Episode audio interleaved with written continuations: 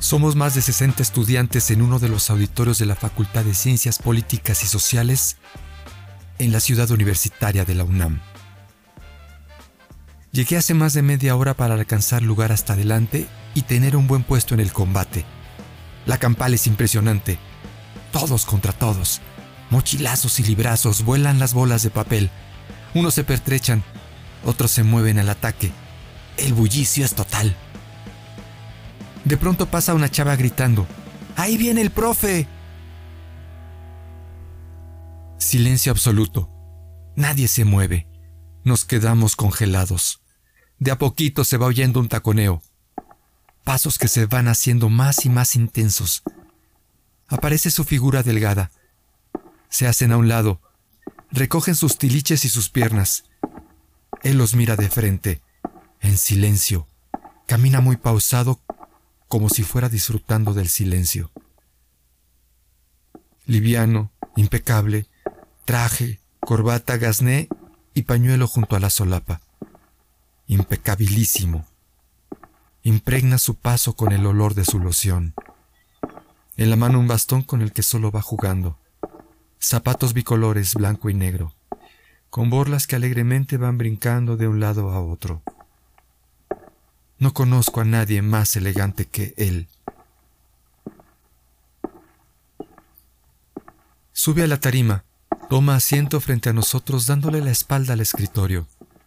Cruza las piernas, coloca su bastón al frente, pone sus manos en él. Todos lo miramos atontados. Irrumpe el silencio. En tres horas nos lleva a lo que él llama el misterio de la existencia la prodigiosa lectura de la vida. Nos narra su vida en París a la orilla del río Sena, cuando conversaba de geopolítica con el expresidente Valéry Giscard d'Estaing. Presenta la vida de Cervantes, la importancia del Quijote y la gloria universal de Shakespeare. Reflexiona sobre el karma búdico, aborda algunas problemáticas sociales como el tráfico de drogas, la discriminación y el racismo así como la posición de Mandela y Freud en la conciencia universal o de Miguel de Unamuno en la defensa de la Universidad de Salamanca frente a la amenaza de las tropas franquistas. Al término de la lección quedamos enganchados en el respeto que nos provoca. Quedamos mudos, en silencio, y él muy erguido sale bastón en mano. Sereno se despide de nosotros con una amabilidad deslumbrante. Al salir, en orden y sin prisa, resuena en nuestras cabezas el tono aterciopelado de su voz. Porque Él, aunque no nos lo diga, sabe que nos ha movido por dentro. Años después, un sábado por la mañana, detrás de las páginas de una revista que hojeaba en el Samos de San Ángel, distinguí el inconfundible color de sus zapatos impecables. Temblé de emoción. No me atreví a levantar la mirada. Cuando lo hice le descubrí. Observé su pelo ya cano de corte perfecto. Un suéter blanquísimo con mangas echadas en los hombros.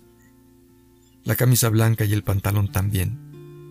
Enmudecí queriendo decir algo, y al toparme con su mirada, redescubrí su paz acostumbrada serenidad inquebrantable que solo vi romperse al morir su perro Homero, cuando rompió un llanto de dolor.